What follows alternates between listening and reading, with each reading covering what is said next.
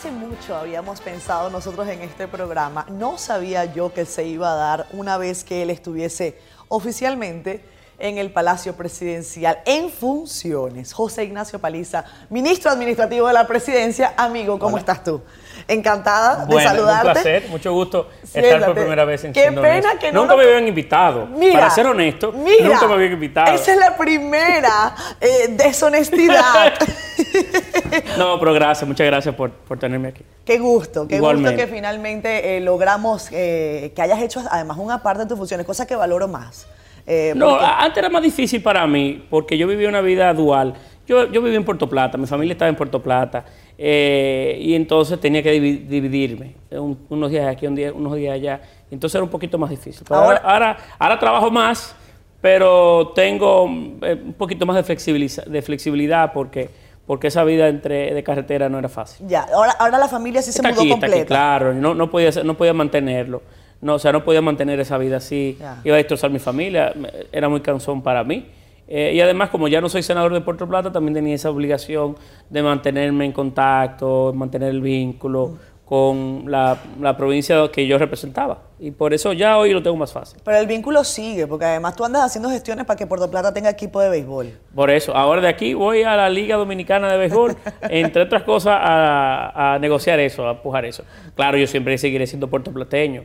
Eh, mi, yo nací, yo crecí allí, mi hijo nació allí. Eh, nosotros somos puertoplateños. Y yo cuando termine mi función en el gobierno, que algún día la terminaré, volveré a Puerto Plata. José Ignacio, 39 años, 38 años. 39, 39 años. Uno, una vez se trata Villé allí, porque uno como que no 39, 39. Además que te voy a decir algo, no sé de tu caso. Eh, mi último cumpleaños, yo acababa de dar a luz. O sea, yo tenía un mes de que había nacido mi hijo Gonzalo. Y la verdad es que esos días uno está como en una nebulosa, uno no sabe, como mujer te lo digo, uno no sabe ni qué día es. Ese cumpleaños pasó como, yo feliz, pero no tuve como mucho tiempo. ¿Te tocó cumpleaños en pandemia?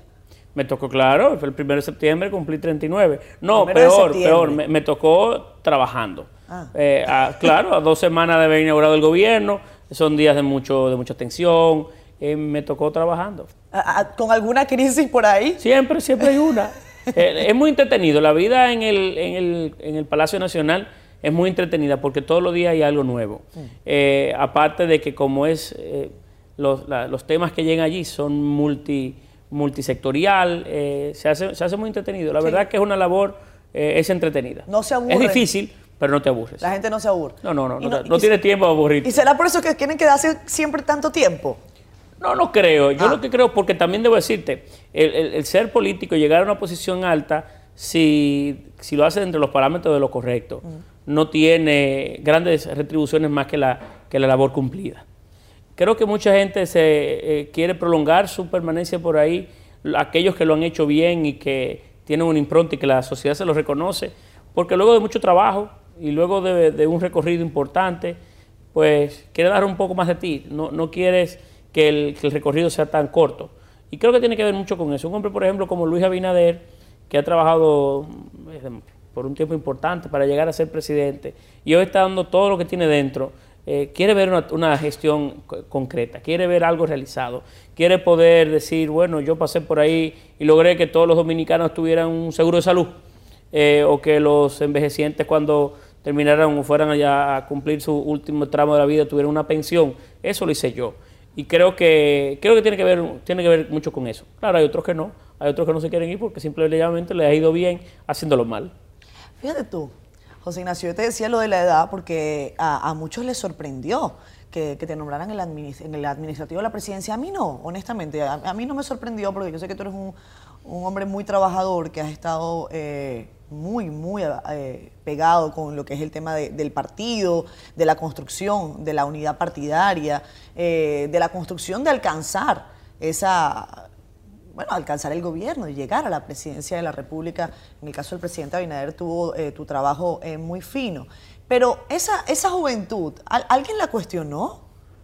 Mira, yo tengo muchos años ya en política. Lo sé. Yo entré a política saliendo del colegio. Eh, eso es lo que te iba a decir. Eh, Hay un video por ahí rodando. Sí, ¿ah? un video. Hay varios. Tú sabes que ese programa de televisión, yo iba todos los miércoles en Puerto Plata. Hay uno que se hizo viral que, Por cierto, el productor del programa lo subió y lo compartió, pero tengo algunos guardados por ahí. Algún día lo, recuperaré y lo... Eh, no, están en VHS, tengo que recuperarlo antes que se dañe. Eh, pero bueno, eh, lo, cierto es que yo comencé a trabajar política formal cuando salí del colegio. ya tengo 20 años siendo político. Me tocó ser muy joven diputado, joven senador. logré alcanzar la presidencia del partido también a, una temprana edad. O sea, yo he tenido un recorrido, eh, bueno, a una temprana edad. pero interesante. Pero, intenso, porque han sido ya 20 años de, labor política. Siendo honestos, ¿qué ha sido lo más difícil de estar ya no en la oposición, sino en el gobierno?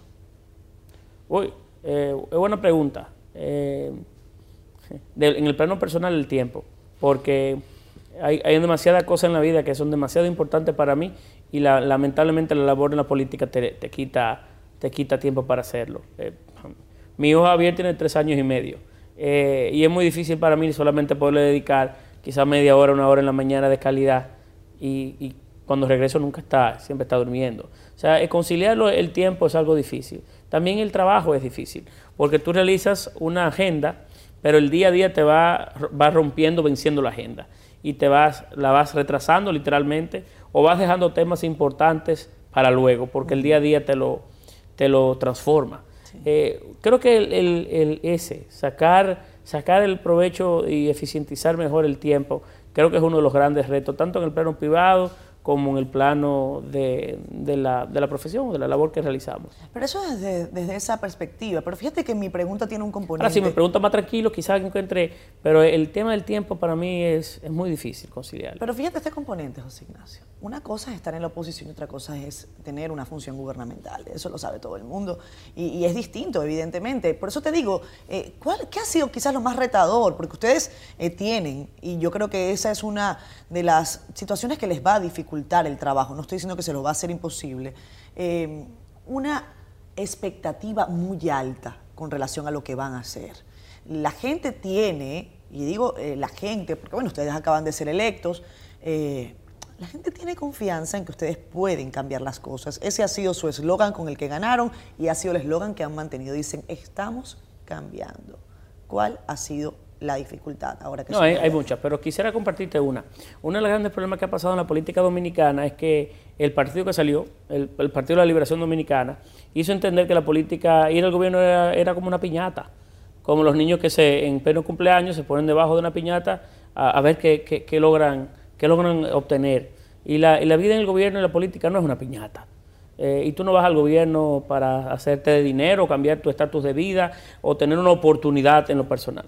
Eh, y cambiar esa cultura, cambiar la forma en la que mucha gente ve eh, y el porqué de ir a la política es difícil. Y, claro, uno tiene que eh, de alguna manera discriminar entre aquellas personas que tienen un interés legítimo de servir, de trabajar y de aportar y quieren ser parte del cambio. Hemos trabajado demasiado para lograrlo. Gente que tiene una, una vocación inclusive histórica de muchos años, de familia, de herencia, y otros que quieren ir tras la piñata, que fue lo que durante muchos años se le vendió al, a la sociedad dominicana que el gobierno era. Eh, conciliar, esos intereses es complicado. Quizás ese mensaje caló en, el pleno de, la sociedad, salvo algunos sectores, pero eso, eso no deja, por supuesto, aparte también a militancia del PRM, ¿no? A la sociedad en sentido general, porque no es solamente la militancia, la militancia de un partido, eh, es la sociedad en sentido general que ha visto la política como una oportunidad personal y no una oportunidad colectiva. Eh, y, claro, tenemos muchos, muchos retos que vencer, porque tenemos que cambiar mucho la cultura de, cómo ve la sociedad a, los políticos y a la política. Se ha quebrado profundamente la relación entre políticos y sociedad, eh, al tiempo que de, por momentos se ven como dos animales totalmente diferentes, como antes eran civiles y militares. Usted es un civil, eh, pero somos dominicanos y pertenecemos y surgimos de la misma sociedad, de la misma, de la misma, del mismo seno esa relación se ha quebrantado y tenemos que volver a reconstruir. Qué interesante tema el que has puesto, eh, José Ignacio, porque me luce a mí, y yo quería hablarlo con, alguien que, esté en tu posición en este momento dentro del gobierno. A veces me luce, y no sé si tú compartes esto conmigo, que hay un intento global y local de vaciar de contenido a los partidos políticos. Tú eres un hombre que viene del partido. Además construyeron un partido de la nada, un partido que en ocho años logró estar en donde está hoy. ¿No hay esa intencionalidad en el gobierno del presidente Abinader? ¿Vaciar de contenido a los partidos? Mira, los partidos tienen un gran reto y nosotros, el PRM es un, proyecto en construcción, aún no ha, no ha sido concluido, ni ha llegado a su punto máximo de, de, de, esplendor, por decirlo de alguna manera. Hemos llegado al poder, en menos de ocho años, seis o siete años, llegamos al poder y construimos una alternativa. Pero construimos la alternativa por varias razones. Primero porque el país necesitaba una alternativa no tenía otra. Porque el PRM logró mantener la unidad entre su liderazgo interno. Esa es quizás eh, de la dirección nueva del partido, tanto mía como de Carolina Mejía, eh, y del gran liderazgo del partido, quizás una de las principales proezas es mantener la, buena relación interpartidaria. Eh, y porque logramos elegir a un candidato presidencial em, con destilado, terminado, con un proyecto, una visión de país. Ahora está en nosotros como partido, como PRM, lograr eh, eh, mostrarle al país de que esa oportunidad que nos dio no fue en vano, eh, que tenemos la intención de generar o dar contenido a esa opción y que no le vamos a defraudar. Eso es un proyecto en construcción, no es uno que ha terminado. No podemos decir bajo ninguna circunstancia que hoy el Partido Revolucionario Moderno es imagen y semejanza de nuestros deseos. No, nos falta un recorrido importante por trabajar, nos falta mucho por lograr y creo que también le pasa igual a gran parte de los partidos políticos del sistema, eh, que tenemos que eh, adaptarnos a la, a, la, a la, sociedad en la que participamos y a la expectativa de la sociedad en la que participamos.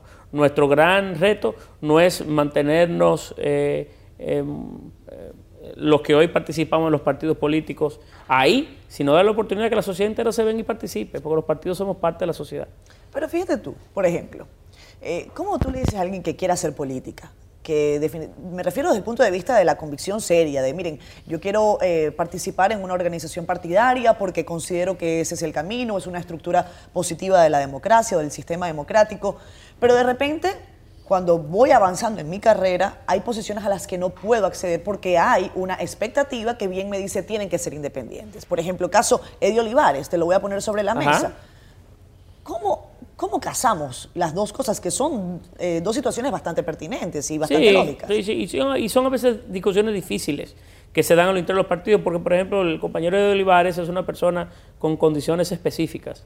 Es un hombre correcto, eh, que fue juez de la Junta y rindió una labor eh, a mi entender, honorable eh, y que es un profesional acabado. Sin embargo, eh, la discusión no es esa. La discusión es que durante demasiados años fuimos víctimas de un partido que pensaba que el país era de ellos y que se lo cogían todo. y que ponían los jueces para que le fallaran a su favor o para que un caso de corrupción no tuviera suerte o para que quien les contara los votos se lo contara a su favor, no se equivocara a favor del contrario. Eso tiene que, eso tiene que terminar. Y nosotros manteniendo un discurso coherente, eh, bueno, le estamos dando al pueblo dominicano lo que durante muchos años profesamos. Necesitamos una justicia independiente, dimos el primer paso nombrando eh, procuradoras que no tienen ataduras políticas con nosotros, ni que, ni que nadie se atrevería a tomar un teléfono para llamarle y decirle, mire, a Catherine no la persigas. Son mujeres con un recorrido sólido en la sociedad. Eh, y haremos lo mismo con la Junta, con la Cámara de Cuentas y con las altas cortes.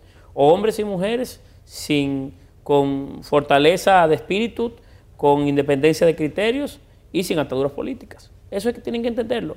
Tienen que entenderlo los PRMistas y tienen que entenderlo la sociedad. Nosotros no vamos a ser iguales que los del pasado. Tenemos que ser diferentes que los del pasado y ser, mantener coherencia entre lo que dijimos antes y lo que hoy somos.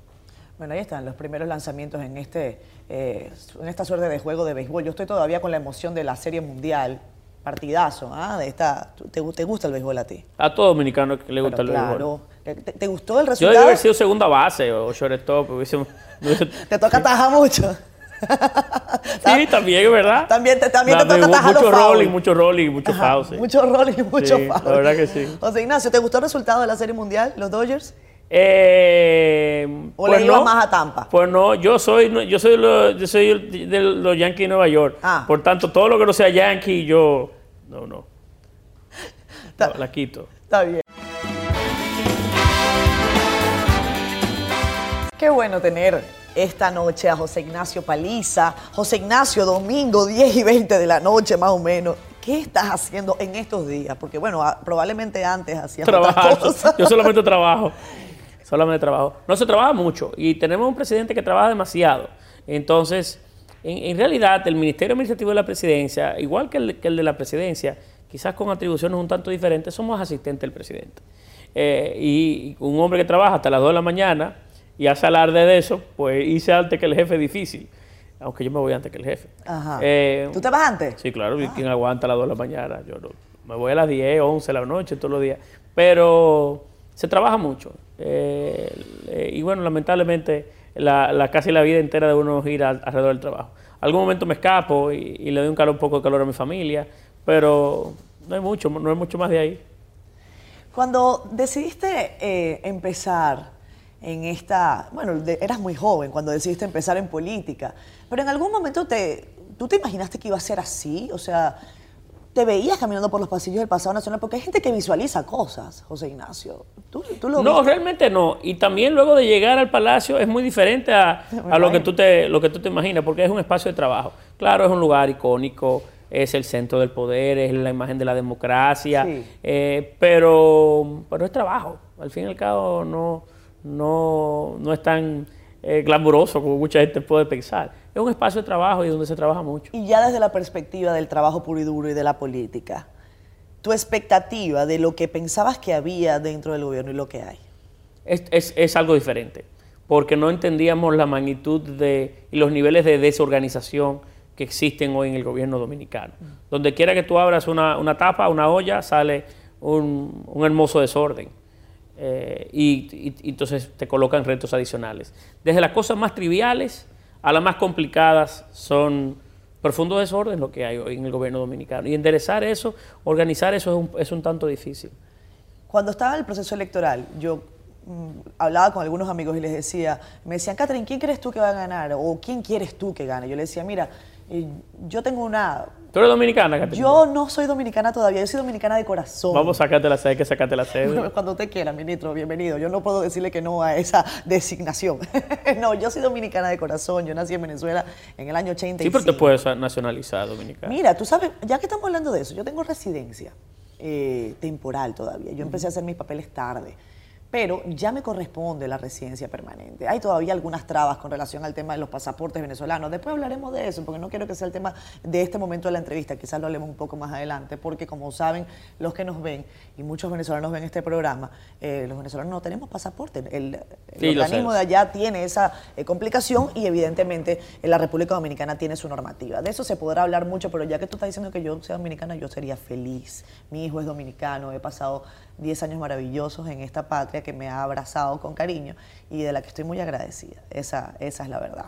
Eh, no lo digo porque estés acá, se lo digo a todos. Yo sé, A todo el Me lo decía ahorita fuera de cámara. Te lo decía fuera de cámara también. José Ignacio. Fuiste honesta. Sí, fui, honesta. yo, yo soy honesta. Tú, tú, me dijiste que tú eres honesta, ¿verdad? Ah, en, oportunidades, cuando me dejas hacerlo. Decía, pero yo soy serio cuando me dejas hacerlo. Fíjate una cosa, José Ignacio. Cuando...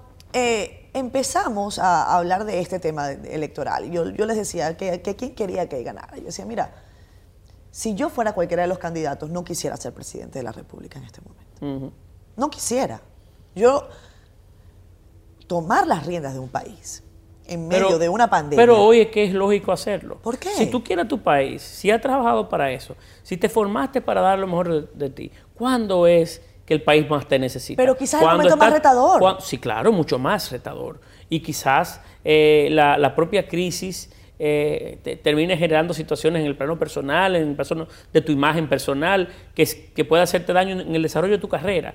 Pero es en momentos de crisis, son en los momentos malos, donde más oportuno es eh, dar lo que tienes dentro a favor de tu país. No son los tiempos buenos de sonrisas y de bonanzas cuando más, más te necesitan. Eh, y por eso es importante que hoy el país estuviese en manos de, manos eh, como, la, como la de Luis Abinader, eh, bien intencionadas, que no tienen propósito de, obtener o granjear nada en, el provecho suyo ni de su familia, sino que están ahí para trabajar por su país. Es un tema de familia que ha venido gestándose durante años y que han logrado tener a un buen ciudadano, un buen dominicano, hoy como presidente de la República. Estuviste con el presidente, bueno, estás con el presidente de la República prácticamente todos los días, pero me llamó particularmente la atención y quería tener tu perspectiva, ya que acaba de ocurrir además esta, este recorrido por el río Sama. Eh, es un panorama doloroso, yo que he tenido la posibilidad de, hacerlo, eh, quizás no con, la profundidad que me gustaría, no solamente desde el punto de vista periodístico, sino hasta eh, desde el punto de vista personal, para conocer realidades y, también agradecer muchas veces cosas que uno no agradece. Claro. Eh, quería tener tu, tu, valoración sobre lo que ocurre allí. tu impresión inicial. ¿Conversaste con la gente del lugar? ¿Qué te dijeron? ¿Qué te llamó la atención? yo no acompañé al presidente en esta oportunidad porque estuve fuera de la ciudad, pero sí lo he visitado en diferentes oportunidades. Eh, desde niño, en compañía de mi padre, que era un amante de los deportes acuáticos y botes y cosas esas. Eh, y yo viví una de las, de las experiencias que más me han tocado a mí, eh, más me han afectado, más fuerte que viví. Y fue una oportunidad que en, alguna parte del río Sama, o del, del río Isabel en, ya en ese momento, me encontré un animal muerto, creo que era un caballo muerto, y unos niños eh, sobre él eh, saltando al río eh, desde, el, cadáver del, caballo muerto. Eso es muy dramático. esos dominicanos y dominicanas que estén ahí no se merecen esa, esa vida que le ha tocado. Y tenemos que trabajar todos como sociedad para, para darle a ellos mejor oportunidad. Esa gente necesita ser trasladados de ahí, esa ribera debe ser recuperada. Debemos de buscar la manera de que, de que la sociedad entienda lo importante también que no es contaminar esa, esa, esa bondad desde la naturaleza que es, que es la confluencia de esos ríos, pero tenemos un drama humano ahí que pega demasiado fuerte al que lo, al que lo ve. Y imagino que el que lo vive debe ser muy terrible y nosotros como sociedad tenemos un compromiso y una obligación de ir por esa gente y darle mejores oportunidades y sacarlo de ahí. Ante esas realidades, te iba a preguntar, si ustedes tienen el compromiso, pero hay mucha gente que dice, ¿hay esperanza? ¿Tú crees que, hay esperanza? Que tenemos un país con tantos problemas, que son tan diversos, que las cosas toman, toman tiempo. Y no todo es, eh, está a las manos como uno quisiera. Te encuentras con realidades y, estructuras que, que, toman tiempo cambiar. Eh, e, eso, por ejemplo, transformar la riviera del río Sama no es, no es solamente un, un, deseo, eh, toma tiempo lograrlo. pero tenemos que hacerlo. Y creo que como país tenemos la oportunidad, tenemos las, fortalezas y las herramientas. Si hay la vocación y el deseo, desde, y el compromiso desde arriba para lograrlo. Tocamos de soslayo el asunto de la pandemia. En uno de los comentarios que hacemos acá en el programa, yo decía que eh, es particularmente difícil mantener, no estoy hablando nada más del gobierno de la República Dominicana, en general, los gobiernos del mundo se han encontrado con la dificultad de que es complejo mantener la coherencia en el tema de la pandemia. Es no solamente para los gobiernos, para nuestras casas. Es complejo tener coherencia si yo abrazo a mi abuela hoy y después digo, es que no podía abrazarte, es que no podía ir a tu casa. Eso en el plano muy personal, pero en el plano gubernamental, ¿cómo están manejando la coherencia cuando estamos diciendo tenemos un país que tiene que abrir, que tiene que arrancar, que tenemos que echar esta locomotora a andar? pero al mismo tiempo tenemos que mantener a la gente en sus casas porque tenemos una pandemia que todavía no ha sido controlada, aunque el presidente Abinader dice que está totalmente controlada, cosa que yo, siendo honesta, no creo. ¿Tú qué crees? No, no, la pandemia va muy bien. El esfuerzo que ha hecho el gobierno ha sido uno encomiable. Tenemos una de las tasas de mortalidad más bajas de la región, eh, inclusive comparadas con algunos de los países de países desarrollallados. Pero no es que se está maquillando cifras. y el sistema, no, no, para nada. Quizás en el pasado sí se maquilló y mucha. ¿Para arriba? ¿Tú crees que se inflaron casos? Para arriba, para abajo, para la izquierda, para la derecha. ¿Ah, Era una herramienta política que se utilizó en un momento determinado, en plena pandemia, para sacar rentabilidad política. Esa era nuestra crítica. La crítica no era que no debía haber toque de queda o que no, había, no debía haber tal o cual medida. El tema era cómo se utilizaba. Tú no puedes utilizar el toque de queda para eh, mantener a tus contrarios políticos atados mientras tú sales a hacer campaña. Esa era nuestra crítica. Pero en realidad hoy el, sistema de salud no está estresado. Es un sistema totalmente deficitario, que está totalmente destrozado, que la mayoría de los hospitales no tienen ninguna condición para dar un servicio eh, tipo. en situaciones muy deprimentes, pero inclusive en ese nivel en el que se encuentra el sistema de salud de República Dominicana, hoy el sistema no está estresado, hay camas de COVID disponibles, hay camas de UCI disponibles, hay ventiladores por doquier. O sea, la pandemia ha sido tratada de manera adecuada dentro de las debilidades que tiene el país. Hay insumos suficientes para atenderlo, no hay escasez de medicamentos, inclusive de algunos que son costosos. Se ha atendido de manera correcta la, la pandemia, aún en las debilidades que tenemos y conocemos. Sí, el presidente ha sido honesto con ese tema. Pero claro, conciliar las restricciones eh, que tenemos y que son necesarias, mantener el distanciamiento social, al tiempo que también tenemos que lograr que la economía arranque, porque si no, la crisis económica será más, más grande, ya lo es, quizás ya lo es, y genera tener tanta eh, impacto más que la sanitaria, eh, que sería casi insuperable. Tenemos hoy una situación económica en el país y en el mundo que ha generado que el nivel de pobreza haya crecido. Si nosotros también no ponemos la economía a andar, entonces tendremos grandes dificultades en el año próximo. y conciliar, coincido contigo, esos intereses es difícil. Eh, y también hacer que la gente cambie su cultura. Mm. Porque ya no es ir a un hotel como usted quizás iba antes, a disfrutar sin, eh, con total libertad. No, es ir al hotel, a un hotel y disfrutar de su familia en situaciones más moderadas. Eh, es ir a un restaurante conociendo que, que, es a comer que usted va y no necesariamente hacer de él una fiesta. O sea, tenemos que cambiar la forma en la que nos comportamos y nos desarrollamos, porque la vida ha cambiado. Sí, y mucho. Eh, Muchísimo. tú, tú, cuando llegas a tu casa te quitas toda la ropa, ¿cómo, haces? ¿Cuál es tu protocolo?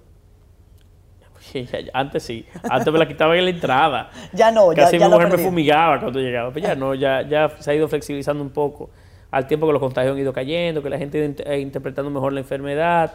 Eh, ya no está ya no es tan fuerte, pero al inicio sí, al inicio eran esquemas muy difíciles. Y esto ha obligado a que la sociedad se haga, vuelva a la virtualidad, que ya los afectos eh, no son necesariamente un abrazo. Me parecía interesante eh, imaginar el, ejercicio de José Ignacio Pelice quitándose toda la ropa y entrando prácticamente desnudo a su casa. Yo lo hacía también, ya no lo Todo el mundo lo hacía. Todo el mundo le tocaba. Mi mujer llegaba y, la, y, la, compra, llegaba a la compra. Y Pero tú sabes por qué lo hago, José Ignacio. Yo no sé si tú coincides en eso conmigo. Porque parte del interés de este programa, de siendo honestos, es humanizar a a, todo, a todos, ¿no? Eh, a los políticos a veces se les ve, y tú lo has dicho, eh, que eso es parte del reto, como unas cosas un poco vamos a decir, antipáticas, ¿no? Cuando una vez, sobre todo cuando empieza. Distantes, quizás. Distantes, antipáticas. Y bueno, son gente de a pie que usted puede estar de acuerdo o no eh, con su accionar, pero que hay gente que igual tiene que revestirse cuando entra a su casa y ya no, tal vez también han dejado de ese protocolo. Yo estoy de acuerdo contigo. Fíjate, José Ignacio, decía el expresidente Fernández con relación al tema económico, que la crisis local no iba a encontrar una solución local, que iba, porque era una crisis global. ¿Cómo, ¿Cómo, lo ves tú? Porque él dice que esos parches que están haciendo con el tema del presupuesto no van a alcanzar para tapar el hoyo que va a dejar. Bueno, ¿y cuál es la propuesta? No hacerlo. esperar que haya una mágica solución y que tarden cuatro o cinco años en llegar, porque el, la crisis, el impacto económico que tiene esta crisis sanitaria no se resuelve con una vacuna.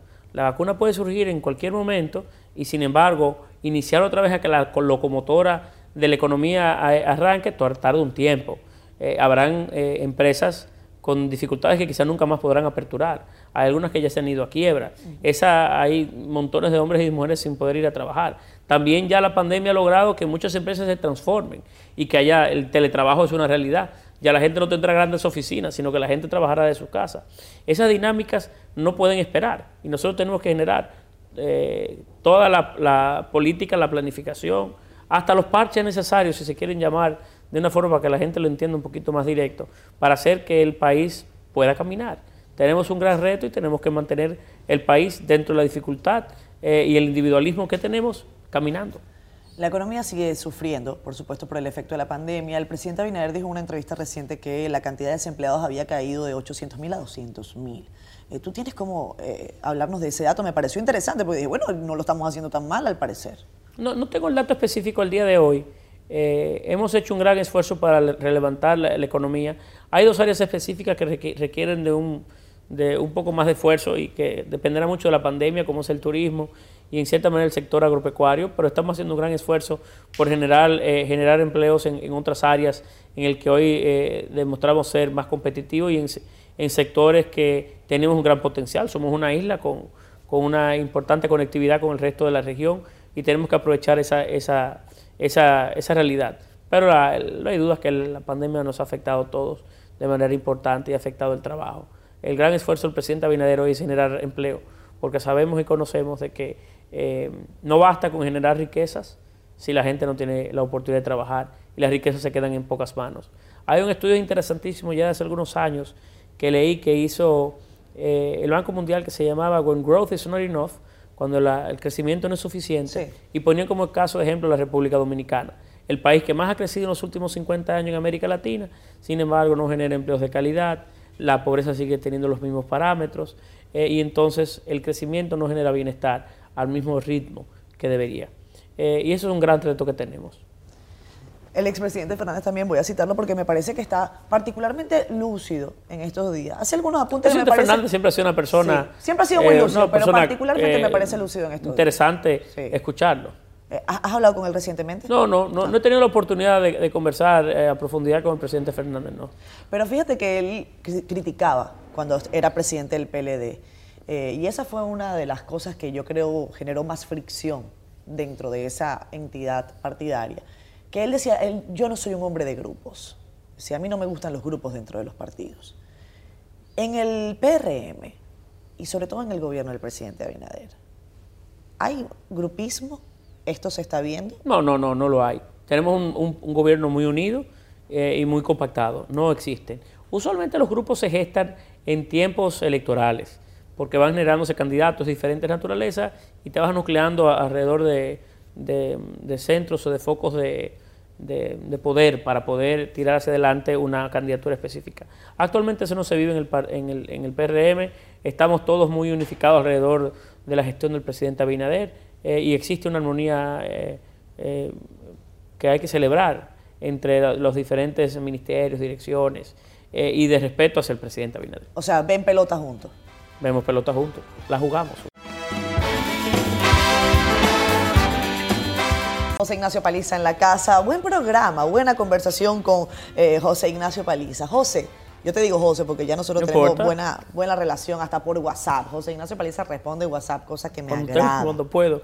Pero a mí eso no, eso esos formalismos no me gustan, de, de ministro, señor, presidente, todas esas cosas. Y director de comunicación. No, eso nos pone muy lejos, eso. Sí, yo estoy de acuerdo. Pone uno muy lejos. Además, si ya teníamos una relación cordial previa, ¿por qué tengo que estar pasando además por cuatro? además que eso acaba. Yo mañana no voy a ser ministro. Un día de esto no voy a ser ministro. ¿Qué te va a decir la gente? Ministro. O no voy a ser presidente del partido. Presidente, no, yo te dejo de ser. Entonces, es bueno mantener que le digan paliza, José. Esas cosas a mí no me, no me, no me afectan. Fíjate tú, eh, hay varios temas que están sobre la, sobre la palestra. Esta semana decidieron ustedes quiénes serán los que, va, los que iban o los que van a estar en la, en la Cámara de Diputados. Era una papa caliente, José. Lo que pasa es que no es un tema tan sencillo, no era un tema tan sencillo porque hay muchos intereses encontrados. Eh, el sistema también no es el mejor porque eso se le delega a los partidos que puedan llenar las vacantes, pero el partido no tiene un parámetro de cuál es la, el, el, bareto, cuál es la medida para elegirlos.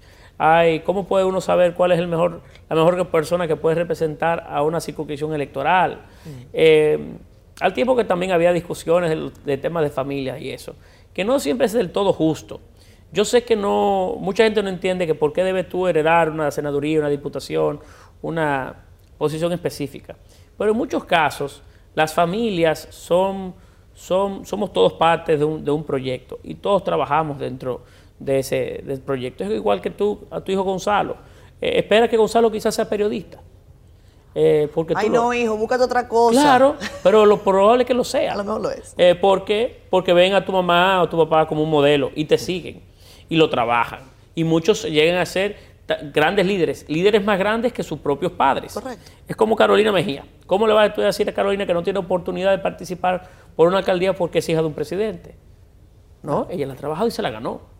Eh, o, Yo creo que muy poca gente lo cuestiona también. ¿eh? No, porque entonces hay mucha gente que, toma casos y casos y no siempre es del todo justo. Mm. y bueno, y conciliar todas esas cosas no, no, ha sido, no ha sido sencillo, pero elegimos dos mujeres, eh, dos hombres o sea que cuidamos nuestra... El tema de género. Eh, el tema de género. Fue un bajadero para mi, para mi juicio. ¿no? para nada. Ah. Así como también, eh, eh, bueno, impulsamos a hombres y mujeres que tuvieran un nivel de representación del partido y un recorrido que fuera cercano a lo que la gente que quería y representan esas comunidades. Pero yo te tengo que ser muy honesta. Yo le escribí un mensaje a Carolina y le puse, ¿qué papa caliente le han puesto? Pero tú dijiste que eso era lo que estaba, lo que correspondía según los estatutos, que lo decidieran ustedes dos.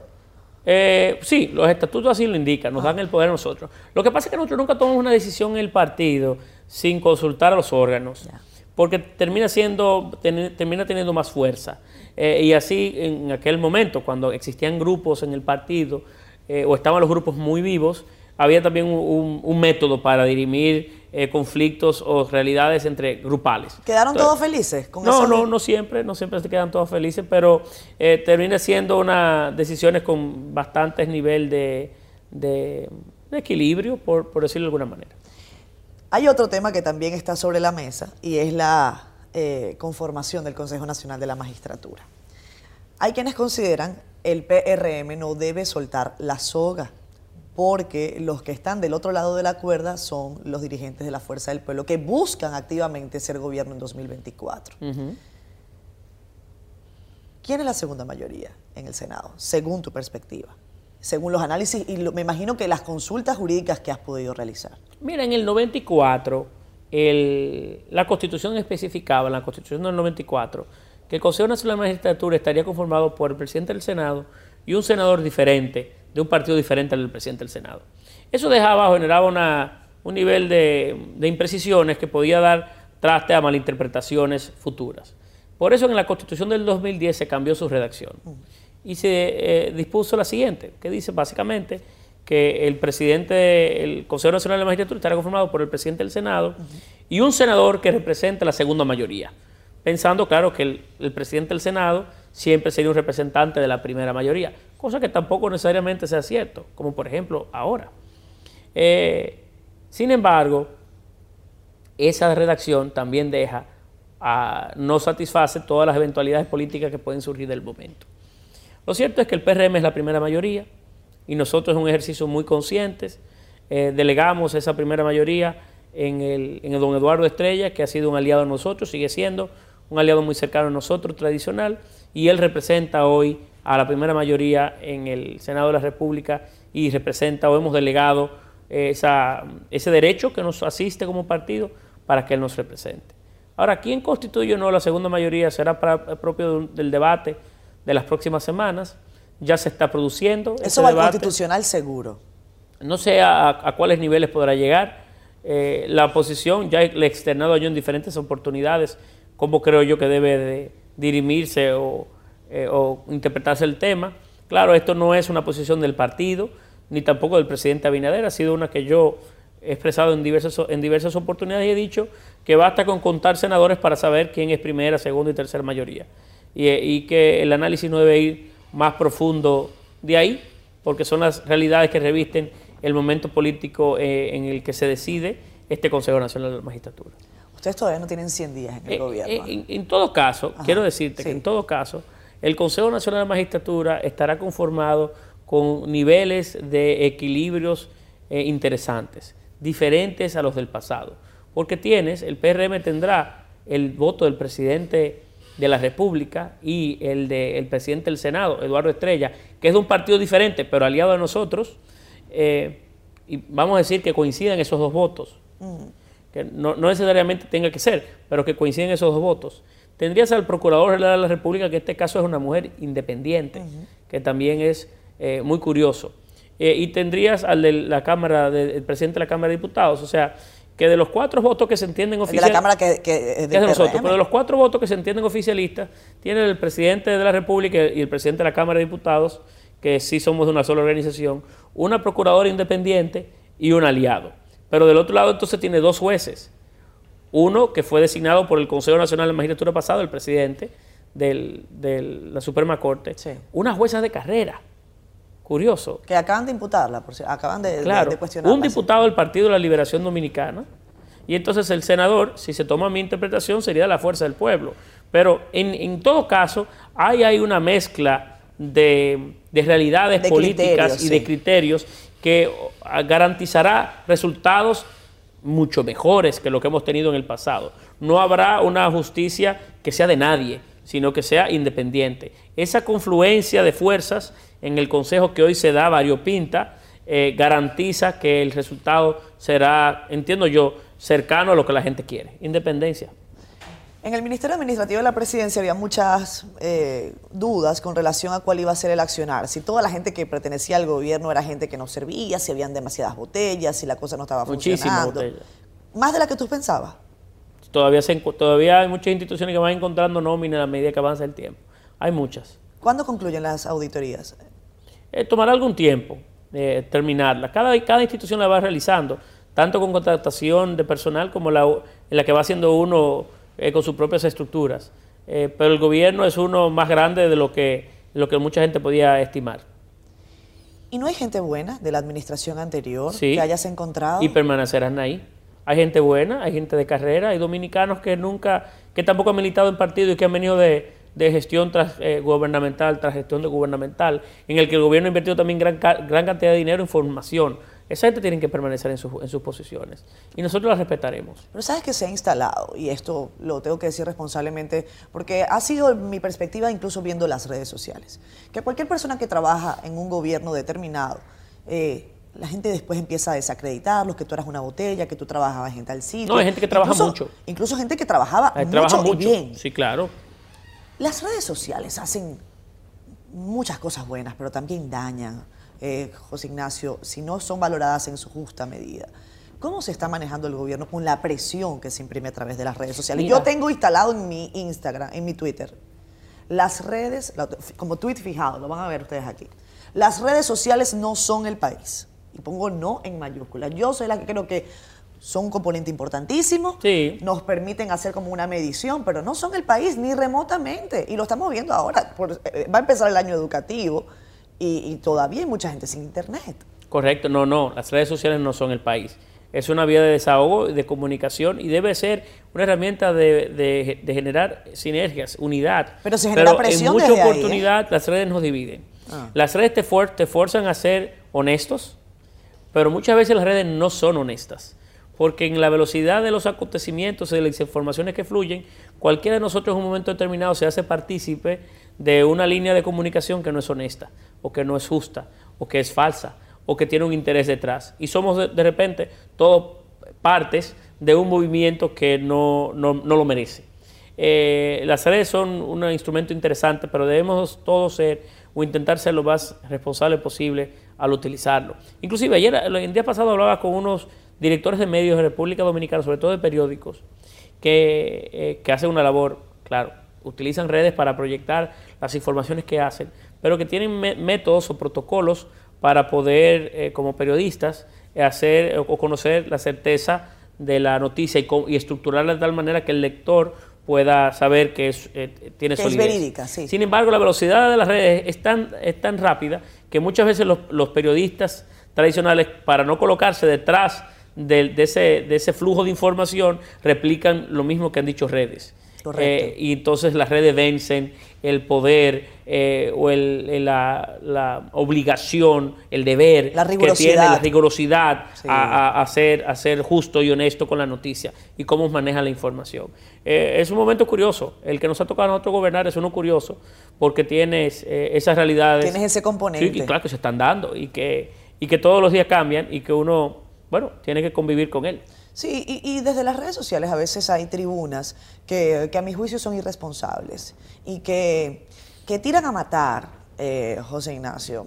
Eh, tú no eres una persona del espectáculo, no, no estoy hablando yo eh, con una Kim Kardashian, ni mucho menos, estoy hablando con un político formado. Pero también en ese sentido hay... hay Pero a nadie, a nadie lo forman para eso, Catherine. Sí. Eh, y, por ejemplo, para mí, yo no tengo Sí, todavía... pero, pero hay- es diferente que a Kim Kardashian, por ejemplo, eh, vayan y le ataquen a su familia, porque ella muestra a su familia. Ella vive de eso. Sí, pero ok, y yo muestro a mi hijo y muestro a mi esposa, eh, lo hago con orgullo, pero tampoco te acerca un derecho de atacar a tu familia, ni yo atacar a tu hijo Gonzalo, Mm. ni hacer pasar a tu esposo un mal rato. Eh, no, no, nadie tiene derecho a hacerlo. Eh, claro, tú, puedes, tú sí tienes derecho a vivir la vida como tú la entiendas, pero siempre hay límites y códigos que uno debe traspasar. Y, y te confieso, para serte muy honesto, que yo soy político, eh, tengo un bonito recorrido, he avanzado mucho eh, y tengo ya 20 años en política, pero todavía no tengo piel de cocodrilo. Entonces a mí eh, me afecta mucho cuando de manera eh, muchas veces injustas eh, se, asuman, se, se sumen líneas de ataque o de gente que quiere desahogarse contigo sin tú ser me- me- merecedor de él. Claro, en algún momento puede ser merecedor y, y lo, lo justo justo es. Eso- Pero, pero no, siempre, no, no siempre lo es y a mí me afecta. Eso es el punto de vista personal. Sí. Y en el punto de vista de ejecución de gobierno, a veces hay quien dice que el gobierno parecería estar andando en el sendero que las redes le dictan. ¿Qué crees? No, no, no es cierto. Además, nosotros lo medimos constantemente. El gobierno tiene, eh, y es normal que los gobiernos tengan unidades que, miden tanto redes como lo que piensa la gente, se hacen encuestas recurrentes. Siempre buscamos métodos para tener un conocimiento mucho más científico del parecer de la gente sobre los temas sociales. Esa es la labor de nosotros. ¿Cómo yo sé eh, si, si, una decisión que voy a tomar que pueda afectar intereses, eh, la gente se identifica con ella o no? Porque al fin y al cabo yo soy un representante de la gente. Mi, mis jefes no eh, es el pueblo dominicano, son todos ustedes los que pagan impuestos. Entonces, esas labores se hacen constantemente para medirlos y para estudiarlo. Eh, y no, no es cierto que uno se vaya, uno se vaya girando alrededor de las presiones que hagan las redes. Pero sí tenemos un presidente que escucha, que tiene redes, que la, en, una parte importante del tiempo él mismo las, las lleva. Claro, hay equipos que lo ayudan, pero que él las lleva. Y que tenemos una persona que está ahí pendiente, que es más accesible quizá de lo que han sido otros presidentes en el pasado eh, y que está muy atento. Y por eso usted puede quizás podrá ver a un presidente más comunicativo, pero además un presidente que puede cambiar en un momento determinado una posición, aun cuando sea importante, porque está pendiente. Tenemos que casi despedir el programa, José Ignacio. Yo eh, agradezco que hayas venido, eh, porque sé que tienes una agenda ajetreadísima, sé que hay mucho trabajo y que el país no puede esperar. Estamos en una situación apremiante, además, con la pandemia, por lo que yo eh, tengo que desearles muchos éxitos, porque yo estoy montada en este barco.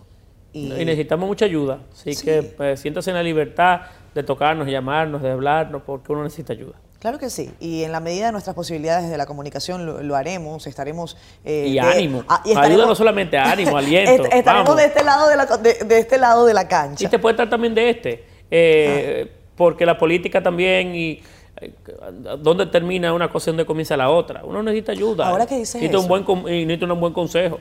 Ahora que tú dices eso, ¿dónde termina una cosa? Porque es bueno que tú hayas venido ahora. ustedes no tienen 100 días gobernando. No, pero sí tenemos dos meses y medio. Ok, hay una pregunta recurrente. No son 75 días, 76 días. Hay una pregunta recurrente entre algunos periodistas. ¿Y cuándo es que podemos empezar a preguntarles sobre ya esto es responsabilidad de ustedes? Ajá. ¿Cuándo?